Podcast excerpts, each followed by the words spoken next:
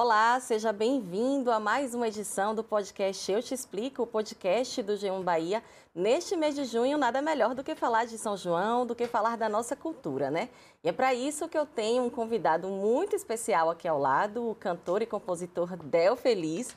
Del, seja muito bem-vindo ao nosso podcast. Val, um prazer estar aqui. Falar da nossa cultura, falar de São João é sempre uma delícia. E com você é um prazer grande. Prazer é nosso.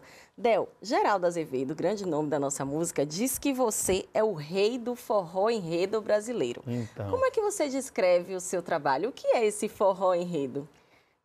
Curioso, porque é, Geraldo é um. Sou, sou, fã de Geraldo Azevedo, uma, uma, uma grande referência da nossa música nordestina.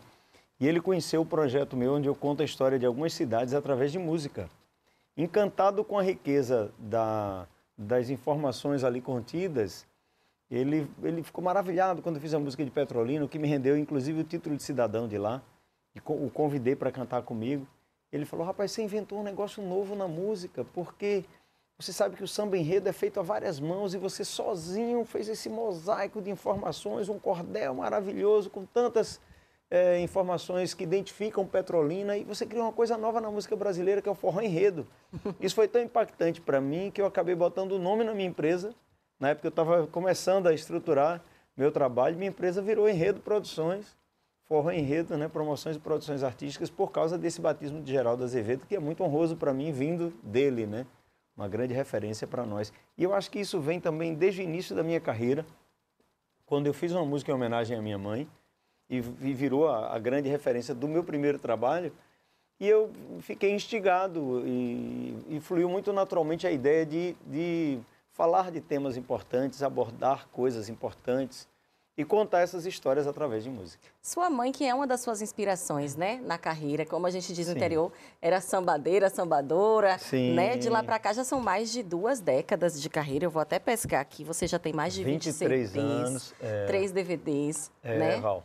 E você já recebeu a comenda 2 de julho, que é a honraria mais importante concedida pela Assembleia Legislativa da Bahia. E já tem mais de 50 títulos de cidadania de várias cidades, inclusive da minha cidade, Feira de Santana, onde você é, é, muito querido, né? É... Quais são os seus principais desafios para você chegar até onde você chegou, Del, nessa trajetória? Bom, eu, eu prefiro falar é, da, da forma mais natural possível, de como eu consegui superar todos esses desafios, né? Eu acho que, que todo e qualquer é objetivo na vida, toda e qualquer profissão, ela traz percalços, dificuldades, né? No meu caso, eu acho que eu estou sempre é, priorizando né, a ideia dos facilitadores, dos caminhos, daquilo que me ajudou a, a superar o que poderiam é, significar né, ser os percalços, né, as dificuldades. E acho que para até para incentivar qualquer pessoa que sonha, que quer viver de música ou de arte, ah, quando a gente acredita, quando você sabe que você quer fazer aquilo, quando você tem um sonho, e você falou muito bem da relação, da influência de minha mãe. Minha mãe, meus tios, todos sambadores, todos ligados à música, às culturas, raspa de mandioca, boi roubado, né, reizado. E minha mãe também compunha, fazia umas coisas lá de, de cordel para se apresentar nos finais de semana, nas fazendas, nas roças, lá de Barreiros e Riachão. Me tornei cordelista logo cedo. Ainda na infância, na né? Na infância, né? Fui considerado poeta mirim da Bahia. e de lá para cá, eu, quando eu resolvi fazer música, eu passei a acreditar que, de fato, eu estaria, é, depois de viver tantas experiências profissionais, de fazer tudo que você imaginar um pouquinho, de fotógrafo, auleiro, padeiro, diarista, vendedor de geladinho, pintor, balconista, faxineiro, tudo que você imaginar eu fiz um pouquinho, tudo ajudou a formar o que eu sou, é, mas eu tive o privilégio de dizer, eu vou ser artista, eu vou fazer aquilo que, minha, que vem da minha mãe, né, que minha mãe deixa como legado, dentre tantos, mas essa paixão também pela arte, pela cultura. E eu tive a, a, a oportunidade de conhecer dezenas e dezenas de países e, e, como você acaba de falar, né, receber essas premiações todas. Eu acho que isso ratifica que eu escolhi fazer uma coisa que eu amo. Então a mensagem que eu deixaria para as pessoas é: dificuldades, percalços a gente vai enfrentar em toda e qualquer luta. E não foi fácil, né? Eu cheguei a dormir no relento, praticamente, com o sonho de, de tocar numa banda, de montar uma banda. Eu, eu viajei em cima de caminhão de, de, de boi no meio do cocô com, com do, do, gado, né, é do esterco, com, com os meus instrumentos, minhas coisas ali em cima. E, e para fazer os primeiros shows da gente, choveu, acabou tudo, melou tudo e a gente ficou no meio da rua, dormiu numa casa abandonada. Assim, tem muitas histórias que a gente viveu durante toda essa caminhada, mas eu estou sempre focado em. Eu consegui muitas pessoas que me abraçaram, artistas como Dominguinhos, Elba Ramalho, no início da carreira, me abraçaram, mandei a música, responderam positivamente, gravaram comigo. Então, acho que eu sou muito inquieto, muito, assim, de energia é muito grande. Investe em clipe, já participou de The Voice. The Voice. o pessoal, meu Deus, o que é que ele quer aí? Já tem uma história. E eu não paro, estou sempre produzindo CDs, como você também citou, né, da discografia. Eu fiz 23 CDs em 23 anos. Na verdade, tem outros mais projetos que não estão nessa lista aí. E tem os DVDs também. São específicos, são três DVDs. Eu agora estou preparando um audiovisual muito legal para depois de São João. Então, eu sou muito inquieto. Mas é, é, eu acho que a síntese é essa. Quando a gente faz o que a gente ama, a gente precisa acreditar e não olhar muito para os percalços, não. Acreditar que você vai vencer, que vai dar tudo certo. Eu sou muito otimista, acho que isso é, é muito bom. Eu trago felicidade até no nome. Virei comendador da Bahia, já era comendador de Salvador. Na semana passada recebi o título de cidadão de há 15 dias atrás de Aracaju, que é uma cidade que eu amo também. Assim como virei doutor por conta da Doutor minha honoris arte. causa, é, né? O, o por que, causa da sua música, que, da sua cultura. exatamente, a contribuição nessa, nesse campo, né? Então eu acho que tudo isso me, me deixa muito honrado e me desafia a continuar nessa, nessa luta com cada vez mais responsabilidade com aquilo que eu coloco nas minhas músicas, que eu entendo que não há uma obrigação de você ser poético na, nas suas canções, não tem que falar de coisas sérias, não, a música fala sozinha, até a música instrumental sem letra nenhuma, ela fala, ela leva alguma emoção. Mas é uma questão minha, né? É, uma necessidade minha. Você gosta de abordar questões sociais, sim, né? Descrever sim. cidades, lugares por onde você passou. É algo que também te coloca num outro patamar, que não é só a música relacionada ao ritmo, a uma composição ali obedecendo a, a quartas e tudo sim, mais, né? Uma música que leva uma mensagem mais profunda para as pessoas. Porque eu acredito nisso, porque eu gosto disso. Né? Ninguém é obrigado a, a, a pensar assim, a concordar mas é uma coisa que está me levando para algum lugar e eu estou muito feliz de fazer assim. Eu posso fazer uma música despretensiosamente falando de uma coisa banal e está tudo certo. Mas eu acho que também é necessário, dentro de todos os meus projetos, você vai encontrar músicas abordando temas que instigam as reflexões. Né? Eu não uhum. sou também o dono da verdade, mas é, chamar a atenção para essa reflexão é, é, o que é o grande barato da coisa. Na pandemia, por exemplo, eu fiz aquela música do Para a Gente Se Abraçar. Sim. Ah, o forró virou forró do abraço, foi exibido nacionalmente, né? Sei lá, tivemos vários programas nacionais que exibiram. Eu trouxe mais de 150 artistas para participarem comigo, que eu acho que é uma outra característica bacana do meu trabalho, que é a entender parceria como algo muito positivo. Eu queria até te perguntar isso. Você já gravou não só com Elba, com Dominguinhos, com, nome, com nomes que estão no mesmo ritmo, digamos assim, que você, Sim. mas também com Dudu Nobre, com Saulo, com Roberta Miranda. De outros gêneros, né? Então, Tem alguém que você sonha assim em cantar? Eu não vou nem citar nomes, né? Mas tem, sempre tem várias pessoas com quem a gente gostaria de gravar. E principalmente eu que venho gravando com todo mundo, né? Mas muita gente. Mas vamos lá, eu, eu, eu tinha uma, assim, um, um sonho incrível, de, de, eu queria muito gravar com Gilberto Gil. Por toda uma... Tem, tem um simbolismo para mim, porque ele, ele é uma grande referência que é para todos nós, né? Mas tinham algumas canções dele que embalaram ali desde o início da minha história, da minha infância também, até antes de, de entrar na arte. Mãe cantava algumas canções, uma delas, inclusive, é que eu gravei com Gilberto Gil, só que era um xodó que é um clássico da Sim. música nordestina eterno.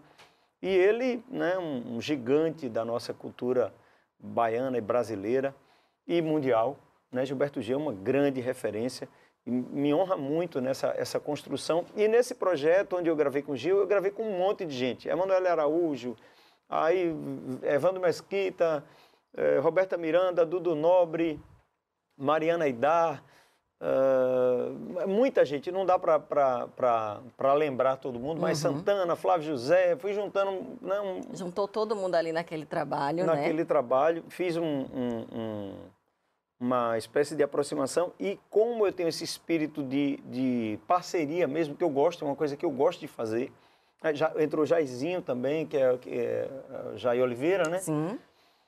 Que é, era uma referência para mim da infância também, né? Um cara que eu admiro e gosto demais.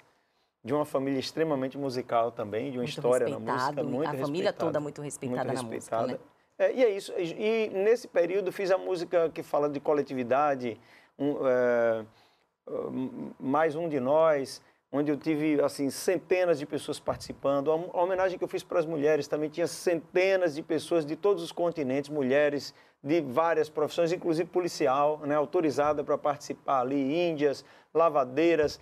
Foi lindo demais. Eu acho que tudo o que traz para mim a essência do que é parceria, porque não tem ninguém autossuficiente que não tenha nada para receber e não tem ninguém tão vazio que não tenha nada para oferecer. Assim sendo, essas parcerias elas são simbólicas para mim e valiosas para mim, porque não só com esses ícones, mas com todas as pessoas com quem eu consigo trocar, me juntar e construir, está havendo uma, uma, uma via de mão dupla aí, onde, onde a gente passa alguma coisa e sempre recebe alguma coisa também. Eu gosto muito dessa ideia. Del, bem articulado, como você é, bem relacionado, você foi escolhido padrinho nacional da campanha de registro do forró como patrimônio cultural e imaterial do Brasil. E agora continua nessa luta né, para tornar o forró como patrimônio da humanidade. Em que pé está esse processo? Os artistas têm tido apoio também do poder público? Como é que está essa luta? Olha, Val, a luta não foi fácil para que a gente tornasse o forró patrimônio cultural do Brasil. Ah, muitas pessoas é, não têm menor conhecimento da, do que é o título de, de patrimônio cultural do Brasil ou patrimônio cultural da humanidade. O fato é que o forró já é um patrimônio da humanidade, né? é, é um patrimônio imaterial, e assim sendo, ele tem uma dificuldade ainda maior de ser protegido. Porque quando você tem um prédio que é um patrimônio material, por exemplo, você tem como uh, pensar uma estratégia óbvia de proteção daquele instrumento, daquele uh, produto ali, ou, daquela, ou daquele imóvel, enfim, para proteger. Quando você fala de uma coisa que é invisível, como proteger isso? Né? É muito mais complexo. Só que é muito importante né, que o IFAM tenha, e o Brasil tenha adotado essa, essa, esse critério de proteger também aquilo que é invisível, porque é, em um determinado ponto de vista se torna algo é, mais ainda, eu acho, simbólico e representativo e, ao mesmo tempo, vulnerável, né? Então, foi, foi muito uh, honroso para mim ter sido convidado por Dona Joana, que começou todo esse processo para que eu virasse padrinho. E nós conseguimos, as políticas públicas que vêm a partir desse título, a gente espera que protejam exatamente aqueles fazedores dessa, dessa é, é, palavrinha pequena, mas tão mágica e tão importante para todos nós, chamada forró, né? E agora a gente já está na luta, já fui a alguns países, estive na França agora há pouco tempo, né, na luta para que o forró se torne patrimônio da humanidade, o que vai ser muito importante que outras políticas e outras formas de proteção de toda uma cadeia né, é, estejam por vir aí para a gente enaltecer e ver brilhar cada vez mais isso que tanto nos representa, que é o nosso forró. Você bem falou, né, que é difícil proteger algo que é invisível. Né? E o forró está diretamente ligado às festas juninas. De alguns anos para cá, nós temos visto nas festas juninas, tanto públicas quanto nas privadas, um aumento do número de cantores que não são representantes do gênero participando né, dessas festas. Como é que você analisa essa situação? Para você, o palco tem espaço para todo tipo de música, para todo tipo de músico? Ou para você, as festas juninas deveriam ser um reduto mesmo do forró, da cultura do povo do sertão? Longe de mim ser radical. Eu, em primeira instância, assim, eu, eu sou sempre um defensor da diversidade. Ponto. Só que existe uma particularidade na festa junina. Pode parecer antagônico, contraditório, mas a festa junina ela tem uma cara.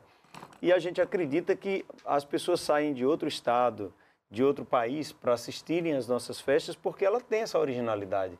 Não faria muito sentido a gente imaginar que distorcendo ela, destruindo, é, tirando essas características, a gente vai estar colaborando. Por causa disso, eu tenho certeza, eu falo com muita tranquilidade, para que a gente preserve essa festa mais importante, é fundamental que a gente tenha um olhar em todas as características. Ela ainda é uma festa que tem uma identidade na culinária, né? a comida, a bebida, É, e o vestuário. O vestuário todo é muito é, é específico. E, e, e, isso fortalece a festa, porque talvez seja o São João, as festas juninas, seja a nossa festa mais completa e mais representativa justamente pela originalidade. A decoração também, a gente está aqui no estúdio todo decorado, preparado para essa as época, As né? brincadeiras, né? o cheiro, porque até o clima se transforma no Nordeste quando a gente está falando de festa junina, né? um período de colheita. Tudo conspira a favor para que a gente tenha a nossa festa mais estruturada e simbólica e, e, e, representativa da alma desse povo. E a música se confunde, porque quando você fala forró, já vem à cabeça São João. Quando fala São João, as pessoas já remetem ao forró. É fato. Né? E eu penso que, ainda que a festa possa agregar, porque é uma característica do, nordestino de receber todo mundo, nós precisamos pensar nessa inclusão. A cultura não é estática, ela vai se transformando. E assim sendo, outros elementos chegarão à festa, alguns se perderão porque as pessoas passarão a deixar de, de querer, mas o fato é que a festa deixou de ser uma festa é, nas, nos arraiais, nas casas e foi espetacularizada, virou uma super festa por causa da força que ela tem, inclusive da dança e da música. Então não dá para você conceber que a festa seja feita de maneira que o dono da casa seja expulso, por exemplo. Né? Algumas cidades têm uma distorção absurda, onde, onde se diz, ah, o grande São João tradicional não tem uma atração de forró, como assim é tradicional, né? Mas eu, eu não sou radical. Você falou em dono da casa ser expulso. Recentemente, Flávio José passou por um, uma situação, você com certeza teve conhecimento Sim. disso, ele expôs nas redes sociais um constrangimento em precisar reduzir o tempo de show dele em pleno São João de Campina Grande, em casa, né? Ele é que é da Paraíba. Sim. E ele precisou ceder tempo do show dele para o sertanejo Gustavo Lima. Então, isso tem ganhado, com as redes sociais, isso fica mais notório. O que antes ficava ali nos bastidores se torna público e muito rapidamente, com muita facilidade. A gente nota que nessa época do ano, até nas rádios, o forró não está mais tão presente quanto estava no passado. Na época do carnaval, por exemplo, a gente só ouve axé, pagode. Era para agora só tá tocando São João. Existe alguma dificuldade de vocês nesse sentido de emplacar as canções que vocês preparam com todo carinho, especialmente para essa época do ano, né? De torná-las hits mesmo, estar na boca do povo, tão executadas quanto outros tipos de gêneros que são executados ao longo do ano? Bom, é uma pergunta extremamente importante que você está fazendo, Val. Essa, esse episódio que envolve Flávio José em Campina Grande, ele só foi evidenciado, ele foi um, uma ponta de um iceberg que reflete o que vem acontecendo já há algum tempo. Targino Gondim me disse isso semana passada. Não, não foi um, um, fato isolado, tipo, ah, aconteceu pela primeira vez. Isso é o que vem acontecendo há muito tempo. O que Flávio José fez, meu amigo querido, grande voz, referência, um mestre, referência da nossa cultura nordestina, foi explicitar. Porque há algum tempo já vem acontecendo isso. O, os forrozeiros em boa parte, na, na, em algumas cidades, em, em, vários lugares, vão sendo expulsos da festa. Alguns prefeitos ainda dizem, ah, vamos fazer um, um espaço só para o forró tradicional. Aí montam um coreto bem longe do centro da cidade para o pessoal ficar lá, bota uma estrutura de som bem ruizinha, não tem luz, não tem nada, e bota lá no coreto para o pessoal fazer. Eu acho que essa não é uma forma respeitosa de você dizer que está valorizando a cultura. Como ela foi espetacularizada e aquilo se torna o grande palco, haveria né, a necessidade de que o bom senso né, incluísse a presença desses fazedores de cultura no palco principal. E aí eu não vejo grande dificuldade para os, os administradores, né, os prefeitos, os representantes de cultura, as pessoas que estão ligadas à produção desses eventos, entenderem que, ainda que a festa tenha outros elementos, que a essência dela é forrozeira. Não faz muito sentido as cidades deixarem de, de uh, valorizar os artistas locais, porque essa também é uma característica da, das, das festas juninas, né? Onde os, os, trios de forró, onde os fazedores de cultura, não acho que seria nada absurdo se você inserisse também outros elementos das manifestações culturais regionais específicas de cada é, cidade ou região mesmo Verdade. no palco principal, porque é a festa da cultura. O forró é o elemento talvez que mais é, se identifica com São João, porque quando você fala em, em, forró, remete a São João, quando fala em São João, todo mundo já remete ao forró. É. O que seria triste é, é seria você imaginar que em algum momento isso vai deixar de, de existir por uma pressão é, mercadológica, entre aspas, né? interesses outros que, ainda que pareçam é, lógicos, eles são absurdamente contraditórios, porque uma festa junina ela é viável economicamente se ela for original. Não, não tem desculpa o cara dizer, não, eu estou trazendo a atração de um milhão para botar aqui, que é para a festa ser viável, porque vai atrair vai público e vai, a festa já tem público. Vai movimentar a economia. Vai movimentar a economia, mas e, olha, e, e, tem outros aspectos que fazem disso um absurdo, né? Com todo respeito, assim, eu acho que não estou não, não sendo radical, não estou dizendo que não pode ter a atração de um milhão nem nada disso. O que eu estou dizendo é, essa não pode ser a desculpa de viabilidade econômica da festa. Não faz sentido. Por quê?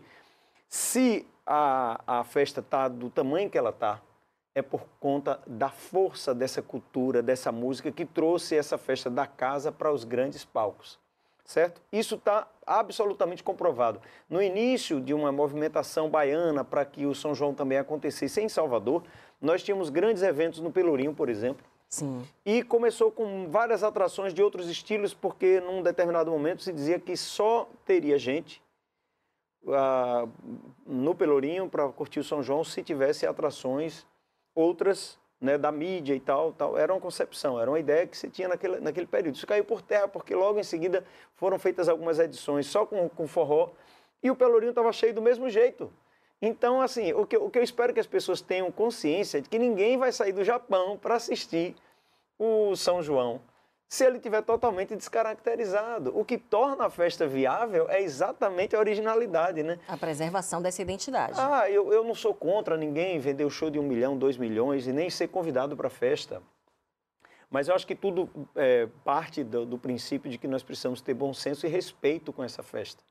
Mas desde que você acolha todo mundo, ah, a gente está trazendo mais umas atrações aqui porque faltou atração. O forró não tem atração para dar conta de 300 cidades. Ok, que essas outras atrações venham complementar, mas que o forró seja a essência da festa.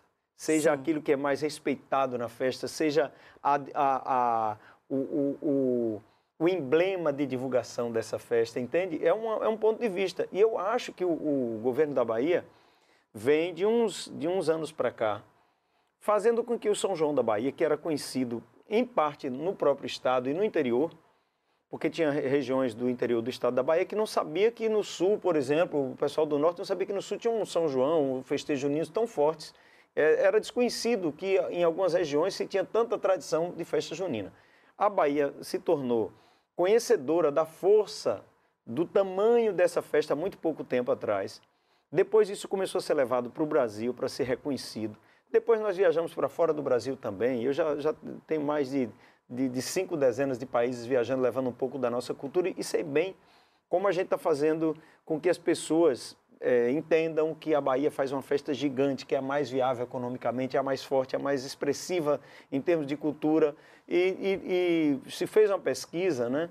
que tem não só um grande retorno financeiro de cada real investido na festa junina, mas ela é a que vende mais calça jeans, mais camisa, mais cerveja, usa mais transporte, tudo. É um segundo Natal, como é um segundo Natal, né? É, e assim, e, e exatamente por isso, por toda essa força econômica que ela tem, a gente precisa manter a preservação da estrutura dela como uma festa que original, uma festa que tem uma cara, para que as pessoas venham de qualquer outro canto do mundo e não se decepcionem ao chegar aqui e encontrem outro festival. Acho que, de novo, não sou o dono da verdade, não gosto de entrar em, em, grandes polêmicas quando o pessoal fala, ah, porque agora tem um forró que não é tão forró assim, que tem não sei o quê. Eu me identifico com a música tradicional, com a música de raiz, e eu trabalho com ela. Sanfonas, a bomba e triângulo são a cara do São João, são a cara do meu trabalho, eu me identifico e acho que isso é imortal, vai continuar aí, se a gente continuar apaixonado, e eu acho que tem campo para tudo isso, mas eu também não sou radical em dizer que isso não pode ser mudado, as batidas novas estão chegando aí, as ideias, as releituras, as estruturas, tudo bem. O que a gente não pode fazer, o novo sempre vem, mas a gente não pode, em detrimento de interesses econômicos, por exemplo, meramente comerciais, a gente destruir uma coisa tão forte tão marcante, tão significativa para nós, que simboliza muito para todos nós nordestinos, que foi construída com centenas de anos. É colocar em risco a nossa própria identidade. Exatamente. Né, Del? Você colocou um ponto importante sobre esse esforço que as autoridades têm feito para tornar o São João da Bahia mais conhecido.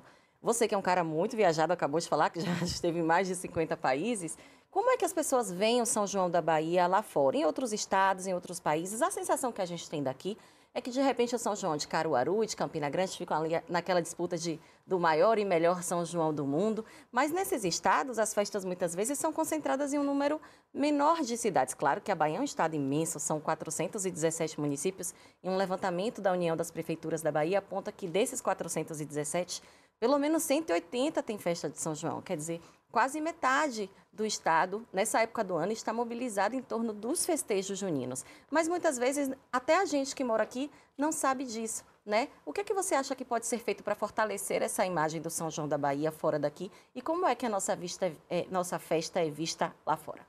Vamos lá, a sua pergunta foi maravilhosa e você foi cirúrgica, e você já anda estudando um monte de coisa. a, a, novidade é que sempre teve uma, nesse patamar, né? Esse estudo que foi feito já há algum tempo sobre a quantidade de cidades que vinham fazendo os grandes festejos, girava em torno de 200 cidades, 180 em diante. Hoje, nós temos o Estado apoiando 280 municípios para as festas juninas, nesse ano. Quer dizer, é uma novidade. A gente está falando de um acréscimo de mais de 33%, Sim. né? É, vamos dizer que uh, nós estamos falando de 50%. 50%. 50% exatamente. Né? 50%. Uh, refiz a tempo aqui minha matemática.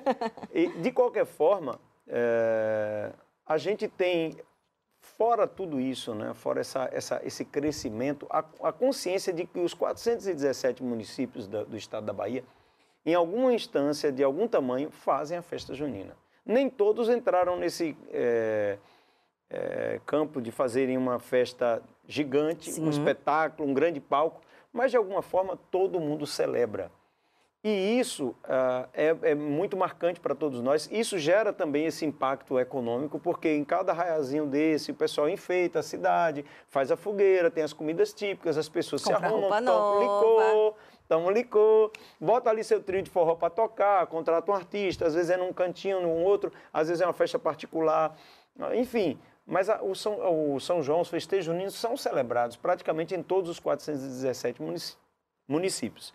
A gente tem, é, viajando pelo que você falou, Caruaru e Campina Grande como dois endereços que souberam muito bem é, fixar uma propaganda dizendo, olha, Caruaru é a capital do forró, Campina Grande é o maior São João do mundo. Na sempre... verdade, elas se beneficiam dessa disputa, né? E, e, e essa disputa para eles está é, tá maravilhoso, todos estão ganhando, são festas é, é, estruturadas com dezenas e dezenas de milhões de reais, todas também trazendo um resultado positivo para essas cidades e regiões.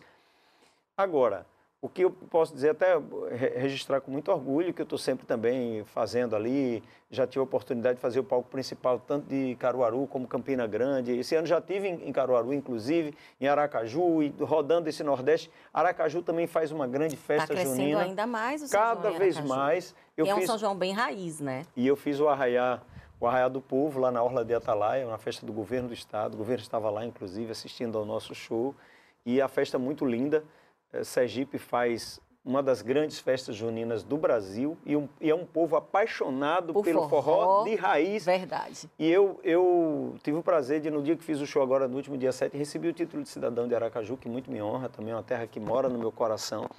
Mas eu queria dizer que, embora a gente tenha muitas cidades se destacando na sua mídia e no, na sua propaganda do grande São João que realiza, a Bahia pode se orgulhar não só de ter algumas cidades no interior que fazem uma festa tão grande. Sim. Né? E aí, só para citar, eu diria Santo Antônio de Jesus, Cruz das Almas, Amargosa, Senhor do Bonfim, Camaçari e, e muitas outras cidades fazem um festival. Riachão do Jacuípe hoje pode ser inserido entre as festas mais bem estruturadas, melhor estruturadas de São João do eu Brasil. Eu conheço e é verdade. E é maravilhosa a festa, uma praça sem igual que Riachão tem. E ainda tem os Malvadinhos do Forró, ainda que é um grupo da cidade que é sensacional. Sensacional, com um repertório incrível e uma alegria né, no palco e uma tradição para gente. Os Malvadinhos são um, um, patrimônio de lá. E as Marinetes, que é um grupo também espetáculo, lindo demais, participaram do nosso primeiro festival de forró no início do ano. Ano que vem vão estar junto com a gente no segundo festival de forró lá de Riachão.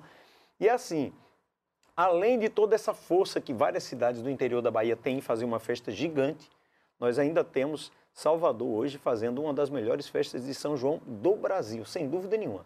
Salvador hoje faz uma das melhores festas. Então, eu espero que a Bahia, consolide essa ideia de que a Bahia faz de fato a melhor festa junina do mundo e não só o interior, com essa grande quantidade de cidades fazendo uma super festa, mas a capital também fazendo um São João maravilhoso. Eu vou ter o prazer de estar no Pelourinho e no Parque de Exposições também fazendo parte desse time aí baiano e de forrozeiros que vamos estar juntos fazendo dessa festa uma festa muito linda, muito feliz e honrado no, no dia 1 de julho, às 11 eh, e 10 da noite. A gente vai estar lá no palco, no Parque de Exposições, fazendo muito forró e certamente consolidando, né? É, mais uma vez, Salvador vai, vai se construindo, né? Com os, com seus tijolinhos, mais um importante uma das melhores festas de São João do Brasil. Agora, esse ano, infelizmente, nós tivemos também um grande número de cidades que cancelaram os festejos juninos, né? É. Jacobina anunciou recentemente, faltando uma semana para a festa acontecer. Nós tivemos também esse episódio em Eunápolis, Santa Cruz Cabralha. Tivemos também as festas privadas que movimentavam essas cidades, atraíam um grande número de visitantes que não vão ser realizadas esse ano. As prefeituras alegam questão de receita, né? Falta de recursos. Mas no caso das festas privadas, por exemplo, os recursos vêm por outros meios, Sim. né? Por que, que as festas em algumas cidades têm perdido força? É uma questão de, de finanças mesmo? Ou você acha que de repente pode ser um sinal da perda dessa característica que você falou agora, de espaço? Como é que você avalia esse cenário, Del? Eu não, eu, de novo, né, Val? Eu não sou o dono da verdade, mas eu tenho o meu ponto de vista. Com relação às festas particulares, eu acho que o que aconteceu foi ah, o nível de atrações caríssimas que eram colocadas nos palcos só aumentaram. Então as pessoas tinham, ah, muita gente saía daqui de Salvador, Salvador ficava esvaziada no Verdade. período de São João, esvaziada, né? Não, não, não, se encontrava gente na cidade. Primeiro ponto, ia todo mundo para o interior. As pessoas iam querer o quê? A BR travava. Travava tudo, e aí todo mundo ia para o interior, para Santo Antônio, para Cruz, para Senhor do Bonfim, para Margosa já com a camisetinha para ir para ver as atrações nacionais. Agora, você imagina que não só em Amargosa, Santo Antônio, Cruz das Almas, outras cidades menores também estão tendo essas atrações todas na praça de graça. E Salvador traz todas as grandes atrações da música brasileira também para participarem do São João. Além do forró, um monte de atrações. Então, como é que essas festas se sustentariam, né? E se você pensar num cenário pós-pandemia, que muita gente perdeu dinheiro, perdeu renda, pronto, as pessoas não têm mais tanta pronto. grana para gastar, né? É, com relação às cidades, exatamente. Agora, com relação às cidades, é, eu entendo também que essa pressão de algumas cidades levarem atrações caríssimas levou à ideia de que um prefeito não quer se expor em fazer uma festa que ele acha que está muito distante para concorrer com a cidade vizinha é, com uma estrutura menor. E, e, veja você que se a gente tinha 180 cidades e o acréscimo de, de, de 50% elevou isso para em torno de 300 cidades fazendo grandes estruturas, grandes festas, a gente está falando que tem um aumento de preço aí na, né, no equipamento de som, de, de luz, de LED, tudo fica mais caro, principalmente nesse período. Então os prefeitos já começam com a dificuldade de montarem uma estrutura ali. E se o cara for pensar que ele só vai fazer uma boa festa se ele trouxer atrações no nível da, das outras cidades maiores, né, que tem condição, isso vira uma bola de neve. Eu acho que tem uma alternativa. Eu, eu estava, inclusive, contratado para tocar numa delas, que foi em Ambupe. Que foi cancelada também. Que foi cancelada também. É, e eu, não, eu entendo todas as situações, todos os argumentos de todos eles, e respeito, né? Quem diz, ah, eu não vou fazer mais a festa porque tem uma questão é, financeira aí, mas eu acho também que as, as prefeituras, os prefeitos, os representantes deveriam ter essa, essa, essa ideia de que, essa consciência mesmo, de que uma festa junina, ela não precisa ser é, essencialmente uma festa do grande espetáculo, né? Sim. A festa pode ser celebrada de outras formas. Não, não vejo a menor dificuldade de você montar uma estrutura, por exemplo, com atrações regionais autênticas que possam né, oferecer às pessoas aquilo que elas realmente estão sedentas para viver, que é a, a ideia da festa é, inclusiva, uma festa de paz, uma festa de todas as idades, onde as pessoas celebram, botam sua roupa, tomam seu licor, comem sua comida típica, brincam, fazem a quadrilha. Não obrigatoriamente né, é, essa, essa mega estrutura e essas grandes atrações são a, o símbolo dessa festa. Acho até que, de algum modo, isso é, eleva a nossa festa. Isso, isso valoriza a nossa festa. Eu gostaria que Roberto Carlos, Beyoncé, todo mundo tivesse aqui celebrando São João do Nordeste. Já pensou? Não, tá, todo mundo é bem-vindo. Eu, eu, penso assim, eu sou menos radical, né? Embora um defensor da cultura, um, isso pode parecer contraditório, mas não é. Eu acho que uma das características do, do nordestino é saber receber muito bem. Que venha Roberto Carlos cantar um forrozinho com a gente, vai ser maravilhoso. Mas, independentemente disso, tudo é, volta para a questão do nosso olhar do bom senso, porque também se você trouxer todos os outros artistas de outros gêneros para cantar em forró e você expulsar os, os representantes né, que fazem disso a sua, a sua vida, né, que fazem disso a sua arte, que passam o ano inteiro dando a sua contribuição, também não vai estar legal. Para mim é só equilibrar cabe todo mundo. A festa, a festa pode ser essa grande festa, esse grande espetáculo, sim, está muito bem-vindo. Salvador está de parabéns, obrigado ao governo, a Sufotur, está tudo certo. Agora, sempre com esse olhar, nós precisamos valorizar também essa turma que é né, quem construiu toda essa festa. Todo o sucesso dessa festa foi construído pelos tocadores de zabumba, de triângulo, de sanfona, e é por isso que a gente precisa preservar. O, o mais curioso para muita gente que não sabe que ah, essa história de fazer forró virar patrimônio, não sei o quê, o forró só virou patrimônio porque justamente existe uma ameaça. Porque se não tivesse ameaçado, não tinha nenhuma necessidade de, de ninguém proteger. falar em trans, de, de, de, proteger esse patrimônio. Entendeu? Verdade. Então nós estamos com a verdade. Tanto que o forró virou patrimônio, porque se fez um estudo, o IFAM, nós cumprimos toda uma, um, um, um, uma rigorosa agenda para transformar isso. Né? Existe toda uma, uma estrutura que você tem, um ritual que você tem que cumprir. Levou muito tempo e se entendeu que o forró de fato é um patrimônio que precisa ser protegido. E é por isso que a gente está sempre voltando no São João a conversar sobre isso, mas eu, eu sou um otimista. Eu acho que o forró tem uh, um cenário ainda muito positivo, vem sendo bem recebido no Japão. Eu me emociono no Japão. É na Grécia, é na Turquia, na Itália, na França, no Portugal, nos Estados Unidos, na Inglaterra, onde a gente vai. É bem no México, né? No, onde a gente vai, a gente chega e sente que tem um carinho. Você já encontra professores de forró na China, no Japão, na Rússia. Isso é maravilhoso. Isso é um sinal de que a nossa cultura realmente tem alguma coisa tão interessante, né, tão valiosa para nós, que encanta pessoas no mundo inteiro. Então, como é que nós vamos pegar isso e, e destruir, né, de, de, eh, menosprezar algo que é tão especial para a gente? Só esse olhar, mas eu acho que otimista de novo. Acho que o Forró está vivendo um momento maravilhoso. Nós vamos ter em 2023 o melhor São João de todos os tempos. A Bahia se ratifica, confirma, consolida. É o melhor São João do mundo, está aqui na Bahia. Então, parabéns para nós baianos, mas tenhamos esse olhar e esse cuidado para a gente não deixar a coisa bagunçar. E como é que vai ser seu São João, Del? Agenda cheia, só aqui em Salvador, dois shows no mesmo dia, aquela chamada dobrada, né? Ah, a dobradinha. Menina, eu... Já viajou, já voltou, vai viajar de novo. Quais são os seus projetos para esse São João e também para depois de São João? Você está preparando um audiovisual para lançar, né? Preparando um audiovisual muito especial que seria gravado agora, não deu tempo, não, não conseguimos, mas depois de São João nós vamos gravar. Tem muita novidade, como eu, eu já falei, né? Eu sou inquieto, estou sempre compondo, inventando coisas. É, a agenda está extensa, intensa, cada vez mais, mas a gente tem uma energia que vem do coração, que vem né, dessa, do espírito mesmo, né, da gente estar tá fazendo o que ama. Então, mesmo quando tem dois, três shows no dia, na última, naquela última gota de, de força, assim, no, no, último minuto, a gente pensa que não vai aguentar, vem aquela coisa que eu acho que vem da alma e da paixão mesmo nossa, por estar tá fazendo, pelo privilégio de fazer o que a gente gosta. Tem voz, tem disposição, tem tudo, tá tudo bem. Eu já, já passei por algumas festas grandes, como Caruaru, né, que faz um, uma grande festa também. Esse ano foi mais de 60 dias de festa, 65 dias, se não me engano, de festa em Caruaru. É, tive agora em Aracaju, como falei, sempre rodando por outros estados também, algumas outras cidades. Já acabamos de fazer Paramirim também, que faz um Santo Antônio. As nossas festas são principalmente Santo Antônio, São João e São Pedro, né?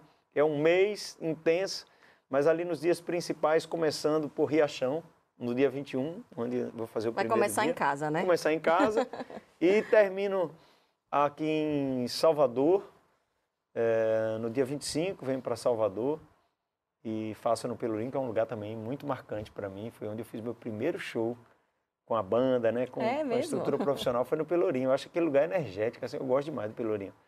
E estou muito confiante, muito tranquilo. Vou passar por várias cidades: Ipirá, Irará, Coração de Maria, Retirolândia, São Francisco do Conde, Feira de Santana. É muito chão, é, são muito, é Santo Estevão, Lauro de Freitas, Entre Rios, Santo Antônio de Jesus. É, não, a gente não, não consegue é, passar uma agenda sempre, é muita coisa, mas em todas elas, com certeza, o mesmo carinho, a mesma energia e o prazer de estar levando forró, aquilo que a gente gosta, essa mensagem positiva, esse espírito da gente que nos, nos entrega uma festa é, que eu acho que é, coincide com tudo isso que eu falo, né? Que é uma festa inclusiva, é uma festa pacífica, é uma festa que Uh, uma festa para a família toda. Para a família inteira. Então vai desde a criança ao vovô, tá todo mundo lá curtindo, se divertindo, violência praticamente zero. Então que a gente aproveite isso, celebre isso, porque essa festa é nossa e que a gente mantenha ela assim, com muito amor, com muita paixão e com muita originalidade.